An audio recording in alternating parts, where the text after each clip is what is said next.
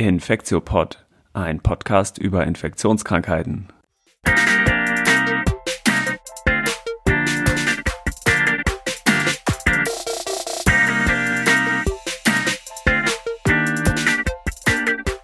Ja, willkommen zum 69. Infektiopod. Heute ist Dienstag, der 17.05.2022. Mein Name ist Till Koch und ich begrüße wie immer Annette Hennigs. Hi Annette. Hi Till und hi Elena. Auch wieder dabei natürlich Elena Terhalle. Hi Elena. Hallo ihr beiden. Cool. Ja, wir haben ein bisschen äh, Pause gemacht. Es war einiges los bei äh, mir und uns äh, in der letzten Zeit. Und genau jetzt nach zwei Monaten sind wir aber wieder da mit einer neuen Folge vom Infektiopod und wollten auch wieder weitermachen, so wie bei den letzten Malen eigentlich auch. Die Pandemie ist jetzt ja äh, offiziell vorbei in Deutschland. Deswegen äh, geht es auch gar nicht mehr so doll um äh, Covid. Am Anfang natürlich gibt es wieder einen kurzen Covid-Teil, aber dann wollten wir heute vor allem zum Thema Penicillinallergie was machen. Mm, genau, aber wir fangen wie immer so ein bisschen mit einem Ausblick in die aktuelle äh, Welt der Wissenschaft und äh, von Covid vor allem an. Ne? Ja, genau, da gab's ja, also ich glaube, so Covid-Zahlen und Nummern, das haben wir ja jetzt alle äh, immer mal wieder durchgekaut. Ich glaube, so die aktuellsten Entwicklungen sind ja jetzt insbesondere Fokus auf die Kinder.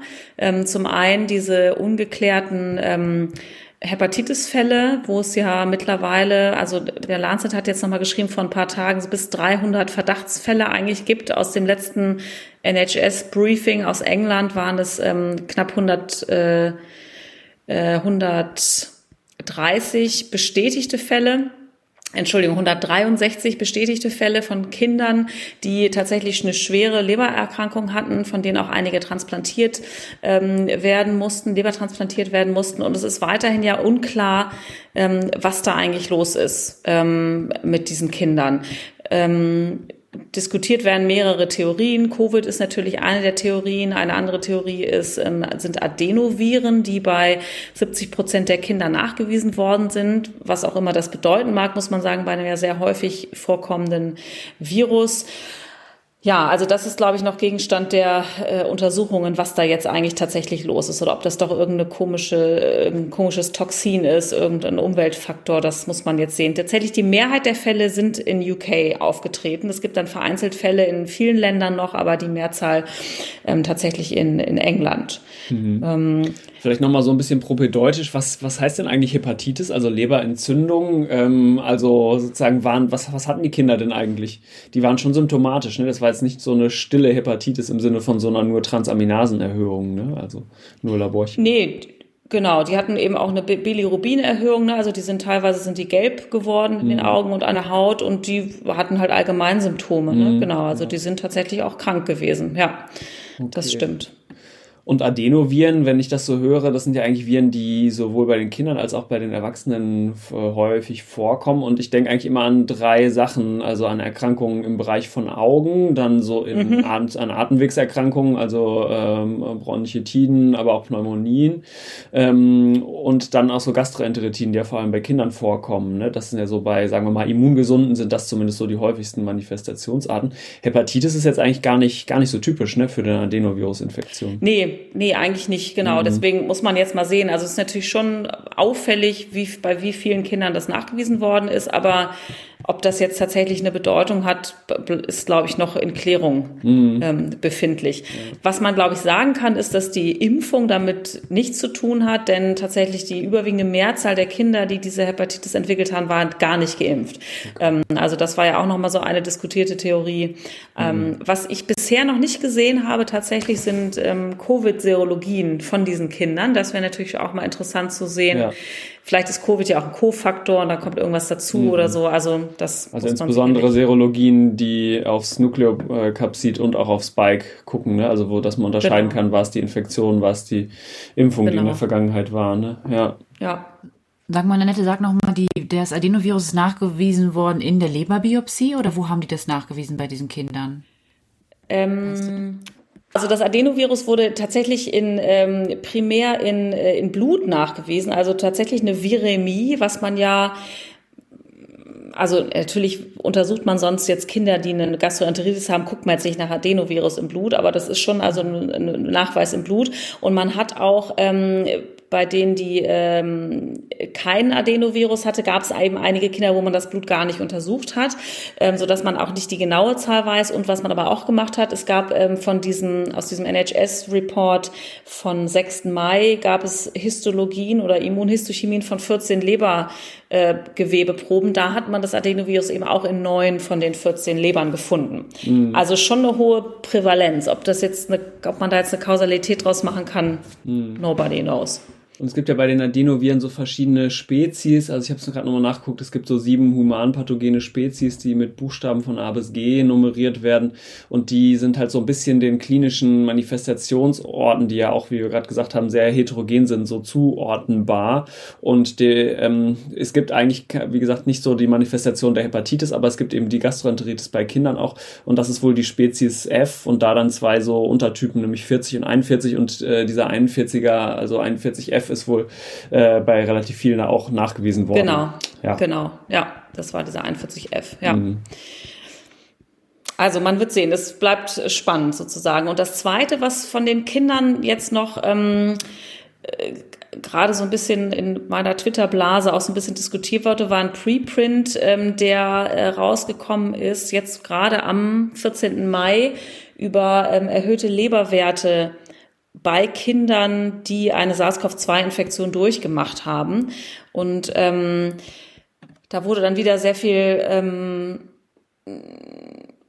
Aufregung verbreitet, dass das eben für die Kinder doch eine schwere Infektion ist und ähm, äh, dass man tatsächlich jetzt aufpassen muss, was ja auch sicherlich richtig ist. Also keiner muss sich jetzt irgendwie zwangsmäßig ähm, infizieren. Wenn man sich die Studie aber jetzt tatsächlich nochmal genau anguckt, ist das halt ist das wieder schwierig. Also das ist eine, eine Arbeit ähm, aus, die wieder auf amerikanische ähm, Registerdaten zugegriffen hat.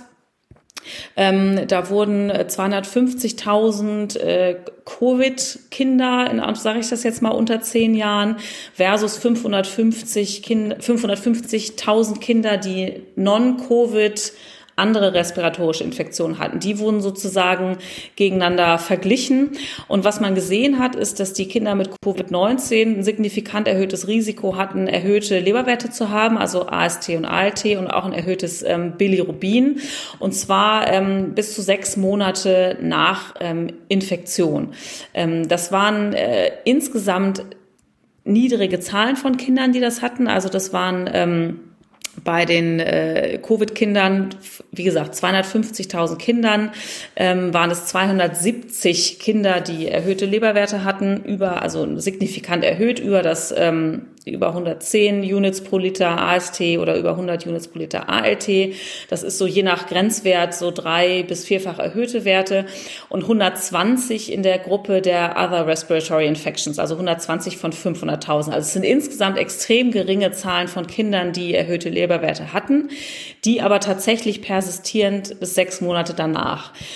Was mich so ein bisschen irritiert hat, ist, dass in dem Volltext gar nicht stand, wie man diese Covid-Kinder jetzt eigentlich identifiziert hat. Hm. Und wenn man sich aber das Supplement mal anguckt, da ist es tatsächlich so, dass eben nicht nur nachgewiesene Corona-Infektionen, also per PCR, in diese Covid-Gruppe eben eingefasst worden sind, sondern auch Infektion mit anderen Coronaviren, also eben nicht nur SARS-CoV-2, sondern auch andere Coronavirus-Infektionen oder auch klinisch diagnostizierte Coronavirus-Infektionen. Versus dann in der Gruppe der anderen, in Anführungsstrichen, waren eben auch so Sachen drin wie ähm, Schnupfen, äh, Laryngitis, Tracheitis, Epiglottitis, also alles sehr lokale Infektionen, so dass man da sagen muss, ob da nicht doch wieder so ein Bias drin ist, dass man einfach die, das vielleicht in der Covid-Kindergruppe generell die kränkeren Kinder waren. Und das lässt sich aus dieser Studie überhaupt nicht erkennen. Das ist auch keine prospektive randomisierte Studie oder was heißt mm. prospektiv oder eine prospektive Beobachtung von Kindern mit diagnostizierter Infektion, sondern es ist halt eine Registerstudie mit mm. allen Vor- und Nachteilen. Ne? Vorteil natürlich riesige Fallzahl, Nachteil, man greift halt auf kodierte Daten zu. Also mm. ich finde, das muss man schon natürlich beobachten, aber also so ganz beunruhigend tut mich persönlich das jetzt ehrlicherweise nicht. Ja. ja. Nee. Ja, ist ja nah dran an dem Hepatitis-Thema, ne? Weil's so Genau, ein, genau. Ja, ja ich, in meiner Twitter-Timeline ähm, habe ich noch etwas anderes gespült bekommen, nämlich, dass es doch häufiger zu dem Symptom von so einem Krupphusten bei Kindern kommt, insbesondere jetzt seit der Omikron-Welle, wo wir gerade schon bei Kindern und seltenen Nebenwirkungen sind. Ich glaube, das, also es war jetzt auch nur ein kleiner Bericht, ich kann das auch mal verlinken, hier von so 70 äh, Kindern, 75 Kinder waren das, die da beschrieben wurden, die so einen Covid-19 Associated Group hatten.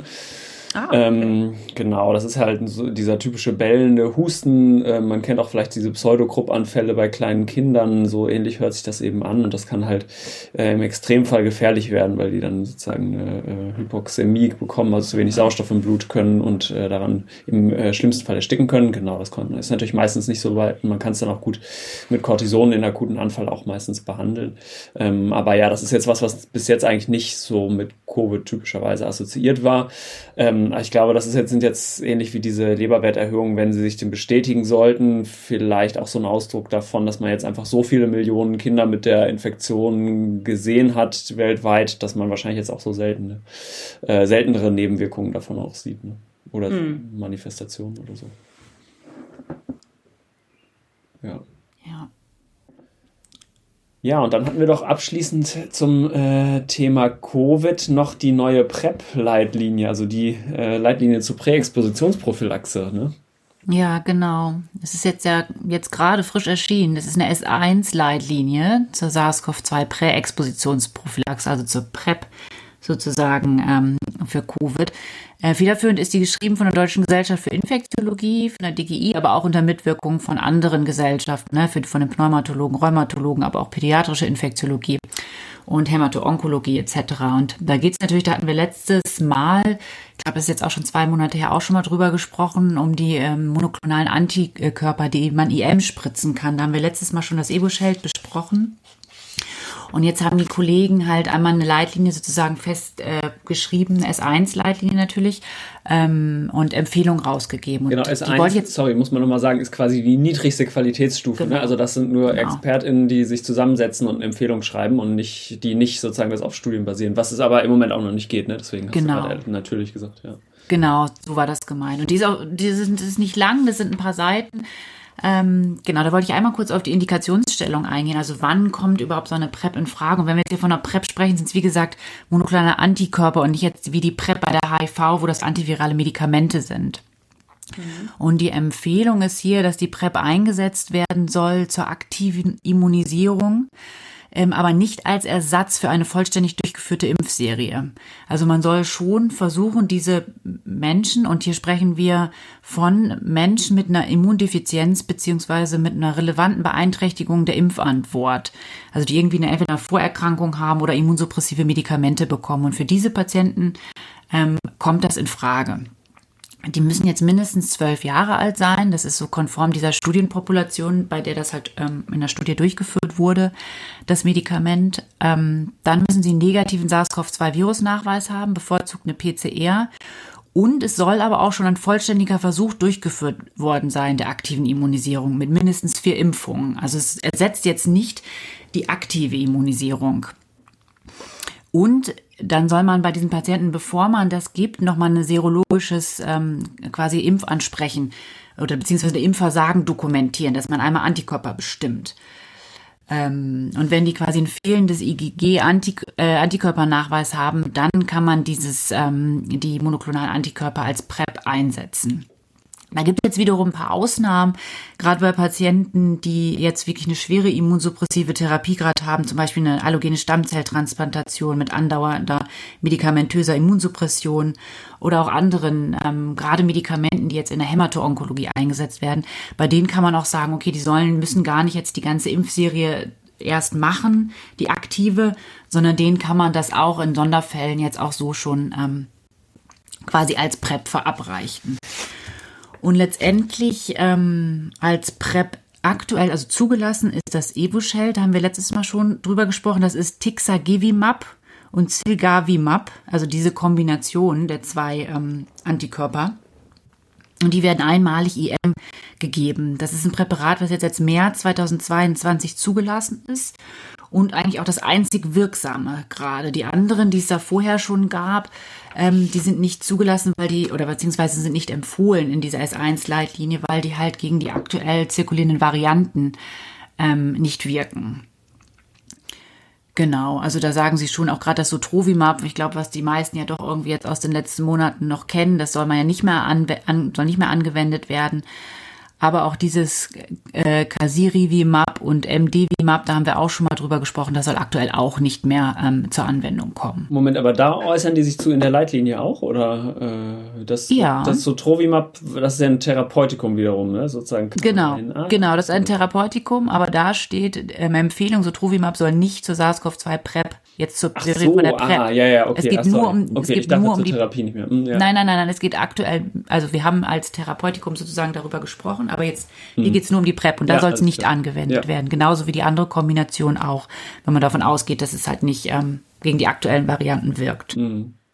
Okay, aber das ist ja gut. Das deckt sich ja auch ungefähr mit dem, was wir dazu schon besprochen haben. Ne? Genau. Sagen Sie denn was zum Thema, ob Evusheld äh, besser gegen BA1 oder besser gegen BA2 wirkt? Nee, da äußern die sich jetzt in der äh, Leitlinie nicht dazu. Okay, das ist noch umstritten. Genau. Ne? Ja. Und was sie, ich habe gerade auch noch mal reingeguckt, was sie ja doch noch sagen, das haben wir ja häufiger als jetzt keine Immunantwort, sind so so suboptimale Titer, ne? wobei man sagen muss, Grenzwerte gibt's da natürlich nicht und das ist auch genau. immer so ein bisschen individuell, aber da kann man das dann eben auch diskutieren, ne? wenn man jetzt jemanden hat, der irgendwie so einen schlechten Titer aufgebaut hat, wo immer man da die Grenze zieht und auch je nachdem, genau. was dann noch geplant ist. Ne? Ja. Genau. Ja. Aber da sagen sie auch wirklich, dass es gibt eigentlich gar keine Grenzwerte, deswegen ist es nee, irgendwie auch schwierig. Absolut ne? schwierig, ja. total schwierig. Ja. Gut, also das war es jetzt heute ähm, zu Covid schon und jetzt wollen wir uns unserem Hauptthema heute widmen, worauf ich mich schon total, total freue, weil Till und Annette wirklich, ähm, ich glaube, ich wirklich Experten sind, sich gut damit auskennen. ähm, und zwar das Thema Penicillinallergie.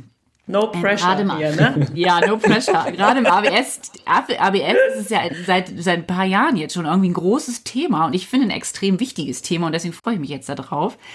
Ähm, genau, aber vorweg wollten wir einmal noch mal so ein bisschen erklären und ein bisschen auf Allergien allgemein eingehen, wenn wir jetzt über Penicillinallergien sprechen. Ähm, und zwar wollten wir einmal noch mal kurz Zusammenfassung, was es eigentlich für so Allergietypen gibt. Till, vielleicht möchtest du das einmal erzählen. Ja, gerne. Ich kann gerne so ein bisschen wieder die Propedeutik ja. übernehmen. Genau, und ich wollte auch nur erstmal vorweg sagen, ich glaube auch, das Thema ist heiß äh, sozusagen und äh, wir erklären gleich ein bisschen warum. Ähm, ich will äh, zwei Artikel zitieren, äh, die zeigen, dass das Thema interessant ist, auch in der Forschung. Ähm, ein sehr schöner Übersichtsartikel, den wir auf jeden Fall verlinken müssen, ist der vom New England Journal, der 2019 schon erschienen ist zu dem Thema. Der ist wirklich super. Und ganz aktuell jetzt im Deutschen Ärzteblatt, ich glaube in der Mai-Ausgabe, also in der aktuellen Ausgabe, ist auch auch ähm, ein Artikel zum Thema Delabeling bei Penicillinallergie, also genau das, was wir heute besprechen wollen, ähm, erschienen. Genau, da hätte ich gleich auch noch ein paar kontroverse Anmerkungen zu, aber das machen wir dann, glaube ich, wenn wir ums Delabeling reden. Also genau, ich würde einmal äh, propedeutisch sozusagen einmal durchgehen, was ist, was sind eigentlich Allergien, was gibt's da so für Typen, weil die müssen wir unterscheiden. Äh, wie kann man die diagnostizieren? Vielleicht auch nochmal ganz kurz, was sind Penicilline und Beta-Lactame und warum ist die Penicillinallergie eigentlich ein Problem? Und dann kommen wir sozusagen langsam dahin, warum muss man die Labeling machen und so weiter. Ne? Genau, also ich fange einmal an mit diesen Allergietypen. Das kennen viele bestimmt aus dem Medizinstudium. Da gibt's eben diese vier. Ich muss es auch immer selber nochmal nachgucken, welcher nochmal welches war, aber die sind halt so mit römisch eins bis vier äh, durchnummeriert. Und ähm, für uns sind eigentlich äh, der Typ 1 und Typ 4 ähm, interessant. Ich gehe die nochmal ganz kurz durch. Typ 1 ist diese Sofortreaktion. Die tritt nach Minuten bis, sagen wir mal, maximal wenige Stunden auf. Also sagen wir mal, typischerweise tritt es eigentlich bei Arzneimitteln innerhalb der ersten halben Stunde auf. Ähm, ist also so eine Fortreaktion. Und ähm, da die ist eben so vermittelt, das ist wichtig, der Pathomechanismus geht über IgE. Also da werden äh, sozusagen allergenspezifische IgE-Antikörper freigesetzt und äh, diese, oder nee, nicht, die werden, ähm, die werden auch freigesetzt, aber die sitzen auch auf der Oberfläche von Mastzellen und die aktivieren diese bestimmten Sorten von äh, weißen Blutkörperchen, die Mastzellen, und die setzen eben bestimmte Botenstoffe, also Zytokinen dann frei, so Mediatoren wie Histamin zum Beispiel, und die machen dann eben diese typischen allergischen Symptome, wie jetzt so Nase laufen, ähm, gerötete Augen, Bronchienreizung und so weiter. Und das ist eben dieser Soforttyp, der kann auch dann ähm, im Extremfall zu so einer Anaphylaxie führen, also so eine heftige, lebensbedrohliche allergische Reaktion, ähm, wie man das kennt, zum Beispiel nach einem Bienenstich oder einem Wespenstich, die ja bei entsprechenden Allergikern irgendwie auftreten kann, der äh, genau sozusagen im schlimmsten Fall auch letal verlaufen kann. Das heißt, das war Nummer eins, das war der Soforttyp. Nummer zwei und drei sind nicht so wichtig. Ich erwähne sie trotzdem einmal. Nummer zwei ist der zytotoxische Typ. Das ist also ein Typ, der auch Antikörper vermittelt ist, aber nicht IgE wie Typ 1, sondern da geht es um die IgG und IgM-Antikörper. Und da geht es ähm, gegen Allergene, richten sich diese Antikörper, die auf der Oberfläche von Zellen sitzen. Und für diesen zytotoxischen Typ ist so ein äh, typisches Beispiel so Blutgruppenunverträglichkeiten, also wenn ich eine Transfusionsreaktion habe oder auch Abstoßungsreaktionen nach Transplantation. Ne? Für Typ Typ 3, das, da geht es auch um IgG und IgM-Antikörper und äh, da richten sich diese Antikörper jetzt aber gegen freilösliche Antigene, also die, die rumschwimmen, die Allergene. Mm, und äh, da kommt es dann zu so Antigen-Antikörperkomplexen und die lagern sich in den Gefäßen ab und machen dadurch Schäden. Und jetzt das vierte ist der für uns interessant, auch noch interessante, nämlich der ähm, Spättyp. Und der ist jetzt nicht wie die ersten drei Typen Antikörper vermittelt, sondern der ist zellulär vermittelt. Da geht es um, darum, dass die Allergene so vorsensibilisierte T-Lymphozyten aktivieren. Und äh, wie der Name Spättyp oder verzögerter Typ eben schon sagt, äh, dauert es, bis diese Symptome auftreten. Meistens mindestens 24 Stunden, kann aber auch mehrere Tage bis äh, sozusagen über eine Woche dauern dauern, bis das auftritt. Ähm, und äh, genau, das, das spielt sozusagen auch bei der äh, Penicillinallergie, wo wir gleich noch dazu kommen, eine, eine Rolle. Wie kann man das jetzt diagnostizieren? Es gibt eine Reihe von so allergologischen Tests, die der eine oder die andere wahrscheinlich auch schon mal über sich ergehen lassen mussten. So grob kann man das äh, einteilen oder man kann eigentlich sagen, die meisten dieser Tests untersuchen eigentlich nur die Typ-1-Reaktionen, also die Sofortreaktionen, weil das, wie gesagt, das sind häufige und ähm, Reaktionen und die, vor denen man sich eigentlich am meisten fürchtet, weil die es gibt auch schlimme Typ-4-Reaktionen, ähm, genau, aber eigentlich überprüfen die meisten dieser Tests eben äh, die Typ-1-Reaktion und sind dementsprechend auch schnell abzulesen. Also es gibt zum Beispiel den Prick-Test, das kennt man, kennt man vielleicht, da kriegt man auf die Inter Innenseite des Unterarms so eine äh, verschiedene Flüssigkeiten getropft und dann kriegt man mit so einer kleinen Lanzette da so reingepiekst und liest dann nach 20 Minuten ähm, das Ergebnis ab in Form von so einer geschwollenen Quaddel. Ne? So ähnlich ist der Intrakutantest. Da nimmt man sich eine feine Kanüle und injiziert das so in die Lederhaut, also in die Dermis, also in so eine mittlere Hautschicht rein und liest das auch nach 20 Minuten ab. Der ist so ein bisschen aufwendiger durchzuführen, aber der Intrakutantest aber ist auch ein bisschen genauer wohl. Und dann gibt's noch so Scratch-Tests, da wird das noch eingekratzt und so weiter. Genau, und dem gegenübergestellt ist sozusagen der Epikutantest. Ähm, das, der dient jetzt eben der Abklärung der ähm, verzögerten Reaktion, also der Typ-4-Reaktion. Und äh, da klebt man sich so ein Pflaster Pflaster äh, auf dem Rücken meistens, wo das Allergen in so Vaseline gelöst ist und dann liest man es nach einem Tag oder zwei irgendwie ab. Ähm, genau, das, das sind so die hauptallergologischen ähm, Testungen, würde ich sagen. Und dann gibt es noch eine wichtige äh, Blutuntersuchung, den RAST. Das ist so ein Radioallergosorbent-Test, heißt das, also so ein etwas kompliziertes Laborverfahren, das auch äh, IgE misst, also auch nur die Typ-1-Reaktion messen kann und das benutzt irgendwie so radioaktive Tracer, deswegen ist das ganz aufwendig, genau. Und dann gibt's noch für die Penicillinallergie als letztes ähm, eine, wichtige, eine wichtige Methode, die ist meistens nicht so richtig aufgeführt, aber die ist im klinischen Alltag, würde ich sagen, sollte sie mehr eine Rolle spielen.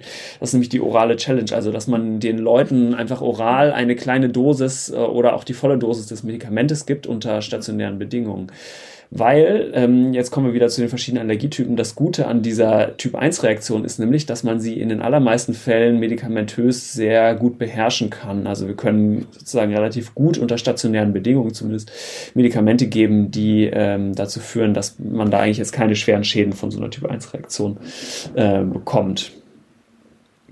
Genau, so viel erstmal zu der Allergie. Gibt es dazu erstmal noch Rückfragen? Ich glaube, das war sehr umfassend. Nee, nee, ja. das war nee, okay. das, das ging doch relativ, das ist, ich finde das auch immer fürchterlich. Man muss das, jedes Mal muss ich es auch irgendwie nachlesen. Ja, was ja, jetzt nochmal genau. Also das Einzige, was ich mir merken kann, ist Typ 1.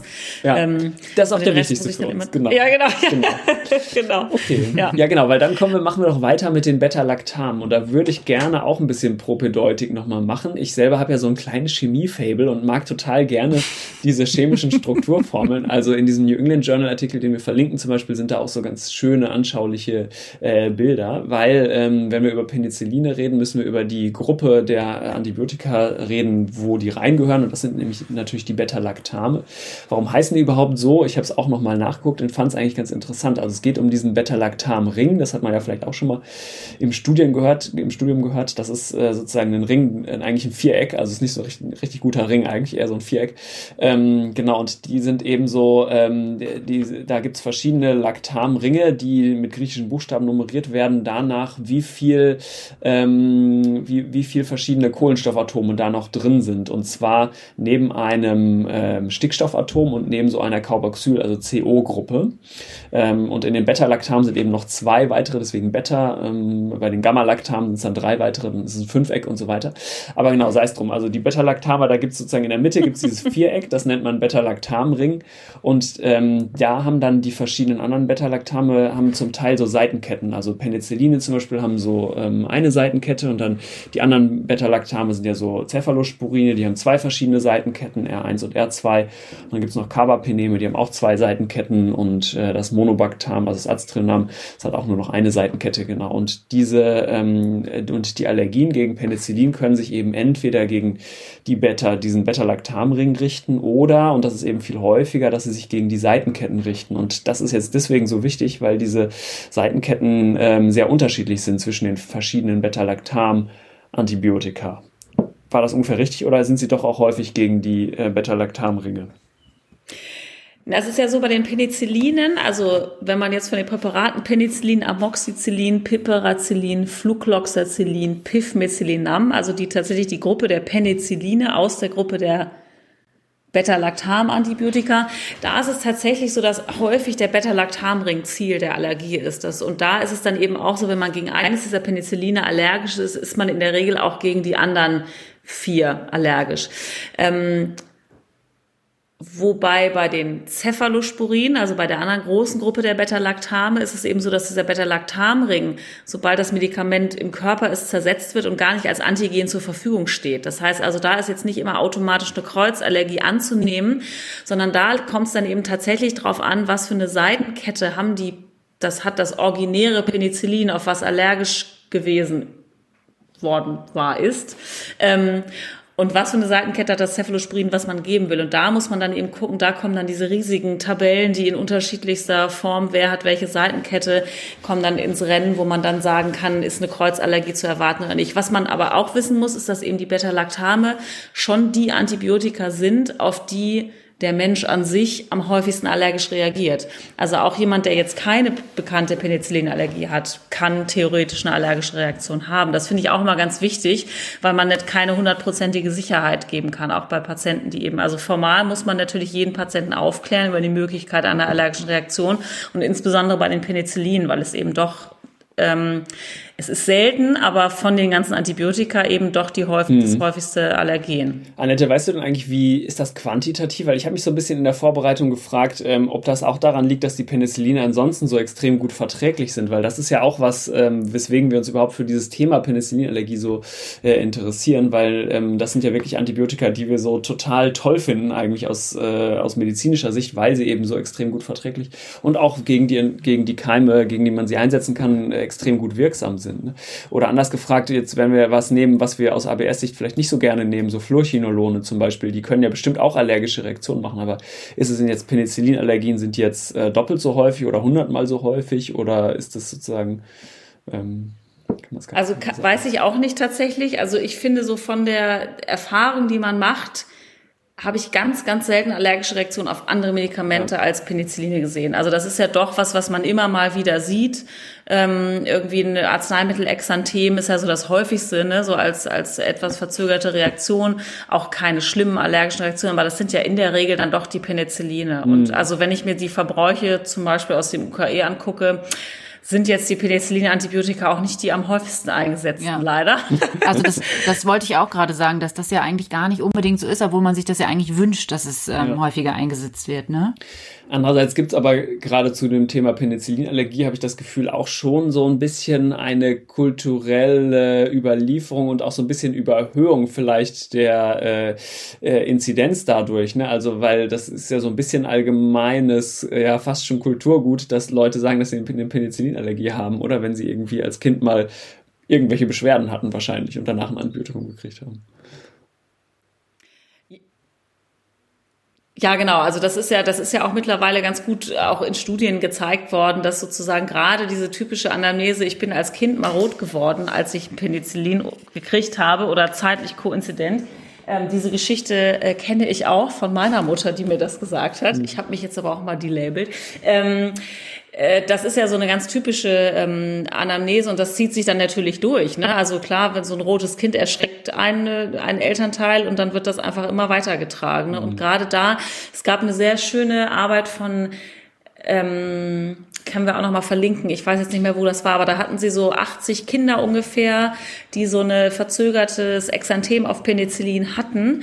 Ähm, die haben sie reexponiert mit Penicillin, auch noch im Kindesalter, um einfach schnell diese Diagnose vom Tisch zu kriegen. Mhm. Und da hat ein ganz geringer Anteil, ich glaube ein oder zwei oder drei Kinder, hat mhm. noch mal ein Exanthem bekommen. Also keins der Kinder eine schwere allergische Reaktion, wenn überhaupt eine ganz leichte Reaktion ähm, bei Reexposition in einem kurzen Zeitraum nach der initialen Reaktion. Also da muss man sagen, gerade diese Geschichten irgendwie in der Kindheit vor 30, 40, 50 Jahren, das ähm, finde ich, also finde ich persönlich eine, Risi eine Niedrigrisiko-Anamnese für eine, für eine hm. Penicillinallergie. Genau, und jetzt nochmal den, ach, sorry, sag du. Hm. Nee, genau, ich wollte eigentlich schon zu dem Thema Epidemiologie übergehen, aber da, du wolltest. Nee, nee, wollte ich genauso machen. Ja, wolltest du auch, genau, weil da, da sind wir jetzt ja eigentlich schon angekommen, wenn wir darüber sprechen. Ja. Und ich glaube, da habt ihr auch mal Auswertungen gemacht, oder? Wie, wie, wie, wie ungefähr, wie viele Patienten denn, die stationär gerade im Krankenhaus sind, denn eigentlich angeben, eine Penicillinallergie zu haben? Das ist ja wahnsinnig viel, oder? Genau, es gibt ja aus, also es gibt ja aus, aus Amerika gibt so Daten, dass es so bei zehn Prozent aller stationären Patienten ungefähr sind. Und wir haben tatsächlich im UKE mal eine Auswertung gemacht, da waren es 17 Prozent aller stationären Patienten. Krass. Und das ist natürlich, also an einem Tag, ne, das war eine Punktprävalenzanalyse. Mhm. Und das ist ja. natürlich schon bei, ich weiß gar nicht, wie viele Betten wir haben, tausend, paar hundert. Das sind über 300 Patienten, die eine Penicillinallergie haben. Ne? Mhm. Und und in der Literatur findet man ja auch unterschiedliche Angaben dazu, wie viele Penicillinallergien davon dann echt sind und das ist eben ein sehr niedriger zweistelliger Prozentbereich, ne? also so zwischen, ja, vielleicht, vielleicht um die 20 Prozent äh, wird in der Literatur meistens so angegeben. Ne? Und dass wohl ungefähr 80 Prozent dieser Penicillinallergie-Diagnosen eben falsch sind. Und das ist halt deswegen ein Problem. Jetzt kommen wir wieder auf die Wirkstoffe zurück, weil die Penicillin eben so gut wirken und so vergleichsweise wenige Nebenwirkungen haben. Ne? Das heißt, wir haben so ein bisschen die Triple-Problematik, dass die äh, Medikamente ähm, schlechter wirken, die man stattdessen gibt, dass die Medikamente Medikamente mehr Nebenwirkungen machen, die man stattdessen gibt und wahrscheinlich, dass die Medikamente auch mehr Resistenzen befördern, weil man eben so Reserveantibiotika ähm, gewissermaßen stattdessen gibt. Ne? Und das, deswegen ist es eben so in dem ABS, was wir im letzten Podcast so etwas genauer erklärt haben, äh, so ein Anliegen, diese Penicillinallergie-Label, ähm, also die Eintragung in der Krankenakte zu entfernen, also das Delabeling vorzunehmen. Genau, ist ja auch in der neuen S3-Leitlinie ein zentraler Punkt eigentlich, dass das eben programmatisch, wie man immer so schön sagt, dann angegangen werden soll. Ne? Mhm. Und es gibt ja auch ganz gute Untersuchungen, dass Patienten, die dieses Label Penicillinallergie haben, tatsächlich auch schlechter dran sind als die ohne Label. Also es gab eine große Arbeit von aus einem onkologischen Kollektiv von über 4000 Patienten. Die Patienten, die den Stempel Beta-Lactam-Allergie hatten, die haben, waren länger im Krankenhaus, höhere Wiederaufnahme, ähm, höheres Wiederaufnahmerisiko, höhere Mortalität, höheres C-Diff-Risiko, weil einfach die alternativen Antibiotika waren dann Fluorchinolone, Vancomycin, Aminoglycoside, also alles Klassen von Antibiotika, die ähm, eben deutlich mehr Nebenwirkungen haben. Nierentoxizität, ähm, äh, äh, Störung der Darmflora deutlich mehr als die Penicilline. Also das ist tatsächlich, man tut dem Patienten halt auch keinen Gefallen, wenn man das gegeben hinnimmt und einfach in der Akte stehen lässt. Ne? Also das mhm. ist sicherlich was, was jetzt nicht nur der ABS-Arzt, sondern eigentlich jeder Stationsarzt und jeder Hausarzt ähm, zumindest anamnestizieren sollte, um zu sehen, ob man es vielleicht mit leichten Fragen schon äh, rauskicken kann, die, oh. das Label. Und ich habe aber so den Eindruck, das sind jetzt ja alles auch keine neuen Erkenntnisse, die wir jetzt gerade besprechen, sondern es ist seit Jahren bis eher Jahrzehnten eigentlich ähm, bekannt. Aber ich habe den Eindruck, in der Praxis, zumindest in meiner Krankenhauspraxis, ist es sehr wenig passiert eigentlich, dass dieses Delabeln stattfindet. Ne? Und ich glaube, das ist so ein bisschen länderspezifisch auch, aber für Deutschland gibt es ja, glaube ich, auch eine Reihe von so Abrechnungsgründen. Also konkret wird zum Beispiel diese allergologische Testung eben, die ich vorhin so auffang, umfangreich skizziert habe, überhaupt nicht bezahlt, eigentlich weder im stationären und vor allem schon gar nicht im ambulanten Bereich. Ne? Das, ich glaube, man hat irgendwo gelesen, man kriegt, glaube ich, 5,50 Euro für so eine, für so eine ambulante allergologische Testung und braucht aber ungefähr 90 Euro an personellem und Sachmittelaufwand, um das zu machen. Das heißt, sozusagen, das mhm. rechnet sich im ambulanten Bereich schon mal überhaupt gar nicht.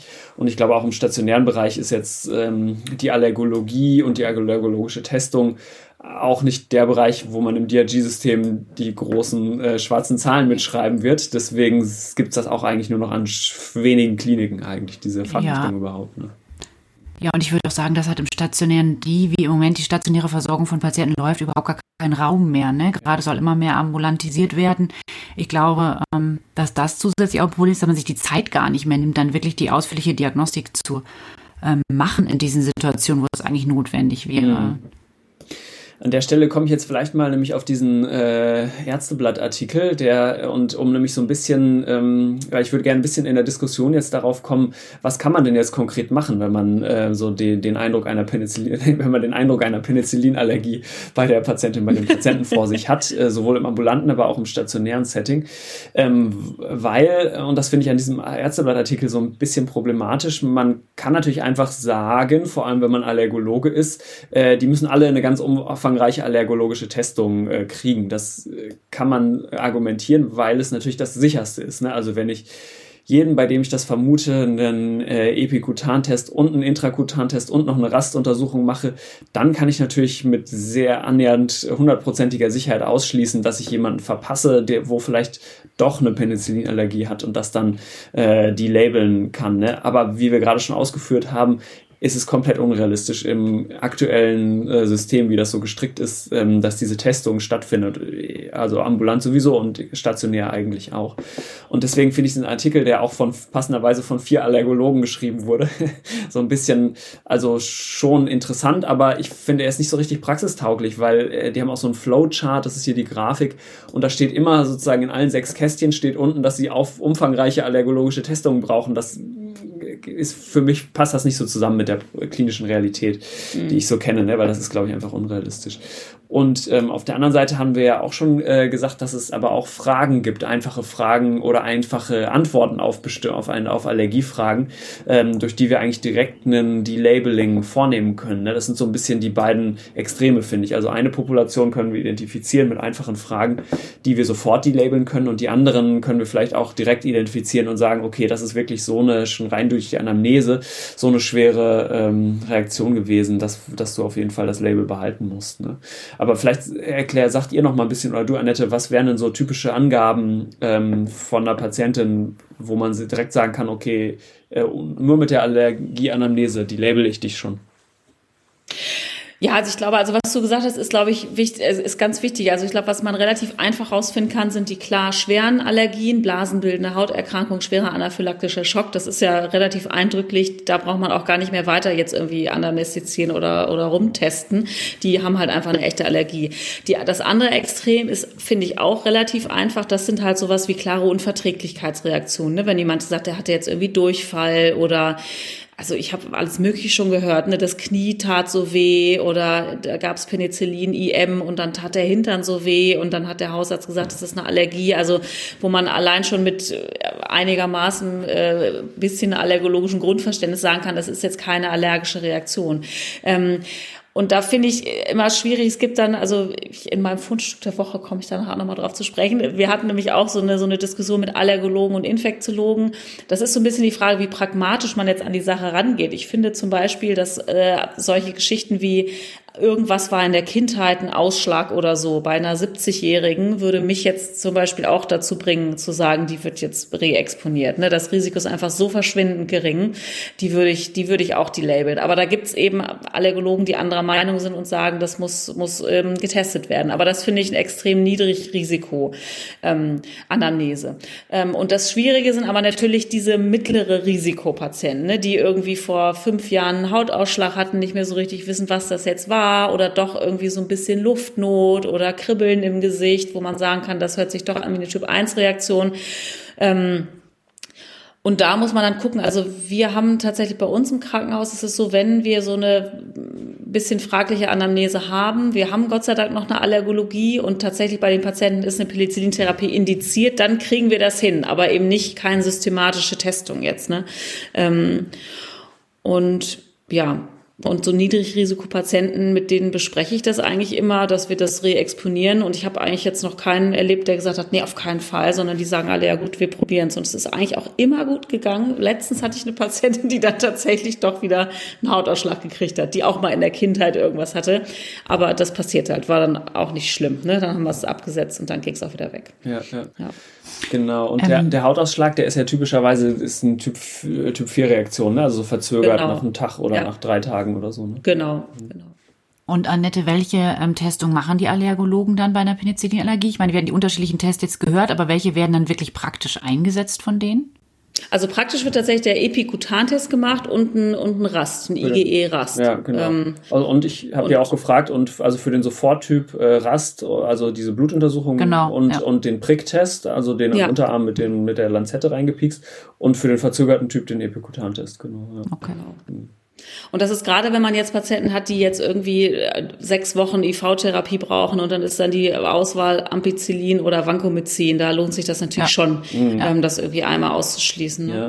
Aber es ist schwierig. Also es haben unsere Allergologen auch gesagt. Wir haben gesagt, ja super, dann schicken wir die euch alle und dann könnt ihr die durchtesten. Und sie sagt, nee, nee, nee, wir haben noch 0,07 TAs dafür und äh, irgendwie eine Achtel Arztstelle und ja, geht nicht. Ne? Und das ist natürlich wirklich ein Problem. Und ich dachte auch am Anfang, nämlich bevor ich mich noch mehr rein angedeutet habe, man kann das auch vielleicht easy selber machen auf Station, aber das ist auch tatsächlich leider, leider nicht so. Also selbst diese Pricktests und sowas, und das liegt auch äh, so ein bisschen in der Natur des Medizinsystems, weil nämlich es sich anscheinend auch überhaupt nicht lohnt, diese Lösung ähm, für diese verschiedenen kutanen Tests ja. herzustellen und deswegen mhm. die zwischenzeitlich auch kaum verfügbar waren und so weiter. Und unterm Strich müssen unsere Allergologie, muss die wohl auch selber herstellen, dann auch in einem entsprechenden reinen Raum und so weiter. Die müssen dann halbwegs frisch angerührt sein und so. Also es ist alles ein irrer Aufwand. Ähm, ja, leider ist wirklich leider.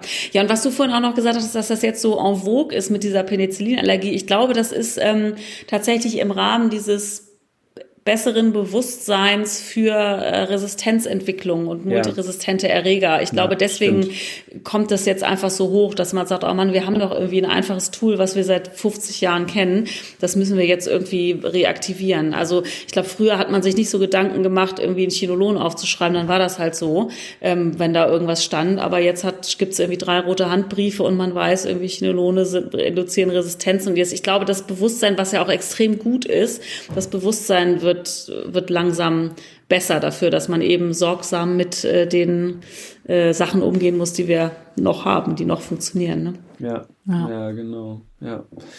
Ich wollte noch einmal zu dieser mittleren Risikokategorie kommen und das vielleicht noch mal ein bisschen ausführen. Es gibt so verschiedene Algorithmen in der Literatur auch, die einen da durchleiten, so ein Allergieinterview und dann diese Entscheidungsfindung und so gibt es so verschiedene äh, Entscheidungsbäume, äh, das zu machen. Und das Interessante ist ja diese mittlere Risikokategorie, die man irgendwie äh, testen muss.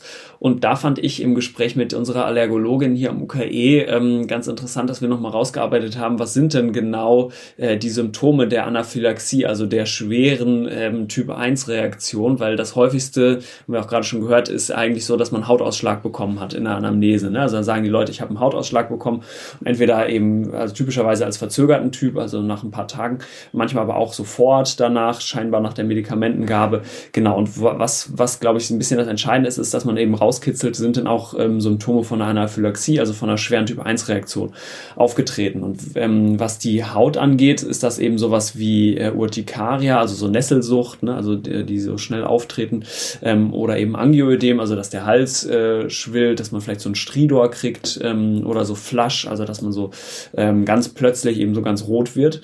Ähm, genau, und ähm, dazu auch noch so Hypotension, also dass der Blutdruck niedrig wird. Und äh, ich fand ganz interessant, es kann auch eine perakute Diarrhoe sein, also im Sinne von einer gastrointestinalen ähm, ähm, Allergiemanifestation. Also wenn die äh, Diarrhoe wirklich so innerhalb von Minuten eigentlich nach der Medikamentengabe auftritt. Ne? Und ähm, wenn das vorliegt, würde ich sagen, dann ähm, muss man, das sind dann Zeichen von einer schweren Reaktion, dann muss man wirklich auch die Dermatologen, die Allergologin äh, mit ins Boot holen und dann müssen die ihre Testungen machen. Und wenn das aber nicht vorliegt, das würde ich jetzt mal plädieren, ähm, dann kann man eigentlich auch ohne Hinzuziehen der Allergologie, ähm, zumindest im stationären Setting, sich erstmal weiter rantasten. Und das ist so der Bereich, für den ich finde, äh, für den eigentlich so eine orale Challenge, also eine, ähm, eine Exposition unter äh, stationären kontrollierten Bedingungen ähm, ein ganz gutes Tool wäre. Ne? Weil das, und das ist, glaube ich, das Gros der Patientinnen, die wir auf Station sehen eigentlich. Ja. Ja, das finde ich auch. Für, interessanterweise finde ich immer, wenn man darüber ähm, äh, dieses Thema in Vorträgen irgendwie erwähnt, kommt ja immer die Frage der mediko-legalen Konsequenzen für den Arzt, der sowas macht. Jedes Mal. Also, ja, klar. Ähm, und das, äh, das finde ich auch ganz schwierig, dass irgendwie das, das so ein, ein Thema ist. Ich finde da persönlich tatsächlich, es ist ja ein informed Consent, den man mit dem Patienten zusammentrifft. Ne? Und damit mhm. ist man meiner Meinung nach auch auf der medikolegalen Seite ähm, sicher, wenn man den Patienten darüber aufklärt. Ähm, und alles, was wir machen, hat natürlich potenziell äh, Konsequenzen. Ja. Und ich finde da Patientenaufklärung und Einverständnis einholen, äh, bringt einen da doch sehr in Sicherheit, muss man sagen. Glaube ich, auf so einer individuellen Ebene auch. Ne? Und man muss ja. es, glaube ich, auf der größeren, auf der Makroebene muss man es ja auch gegenrechnen gegen die ganzen Nebenwirkungen und wahrscheinlich ja. auch unterm Strich dann auch Todesfälle und so, die man haben wird, weil man eben diese nicht idealen Substanzen einsetzt bei Leuten, die das Label zu Unrecht haben. Ne? Also, ja. Hm. Ja. Ja, so zusammenfassend ein Plädoyer fürs Delabeln. Absolut. Ich habe vielleicht noch eine letzte, ja, eine letzte ja. Frage an euch. Und zwar, es ist ja häufig so, dass wenn wir so einen anti-infektiver Leitfaden uns angucken bei Patienten und dann ist als erst, was ist jetzt First-Linie, sagen wir jetzt zum Beispiel Beispiel Staphylococcus aureus. Wir wollen eigentlich Flucloxacillin geben und jetzt sagt man aber, okay, der Patient hat eine Penicillinallergie, steht da jetzt. Und wir haben jetzt ein moderates Risiko zum Beispiel. Ja, also ähm, keine Anaphylaxie-Symptome zum Beispiel. Genau, mhm. genau. Dann steht da häufig in, den, in diesen Leitfäden zum Beispiel bei Penicillinallergie Cefazolin. Ja.